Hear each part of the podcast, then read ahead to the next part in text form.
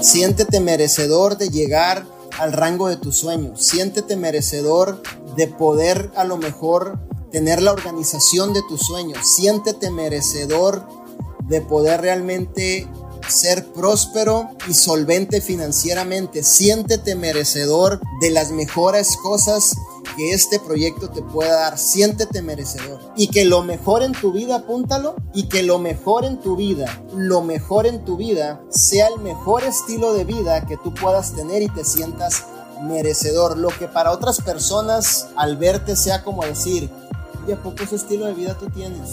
Oye, pero que no estás escuchando que hay crisis allá afuera, brother. Oye, pero que el coronavirus. Oye, pero despidieron como a mil personas aquí en las fábricas. Yo me siento merecedor. Yo hago la diferencia. Yo soy esa luz que hago la diferencia en todas las áreas.